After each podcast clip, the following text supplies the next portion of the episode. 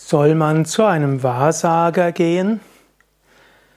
Es gibt ja einige Wahrsager und Wahrsagerinnen und manche von denen sind wirklich gut.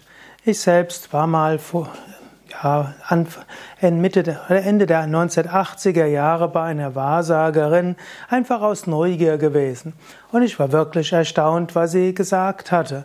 Es war in New York und sie hatte mir einfach so gesagt, seit wann ich in New York war, dass ich vorher aus Kanada gekommen bin, hat mir die wichtigen Konflikte gesagt, hat mir von meinen beiden Brüdern erzählt und vieles andere mehr, ohne dass sie etwas hätte wissen können. Ich bin ja nicht aus New York, New York ist eine große Stadt, ich bin dann einfach mal zufällig in, durchs Village gegangen und dort war irgendwo Wahrsagerin angeschlagen, war ich einfach mal aus Neugier hin.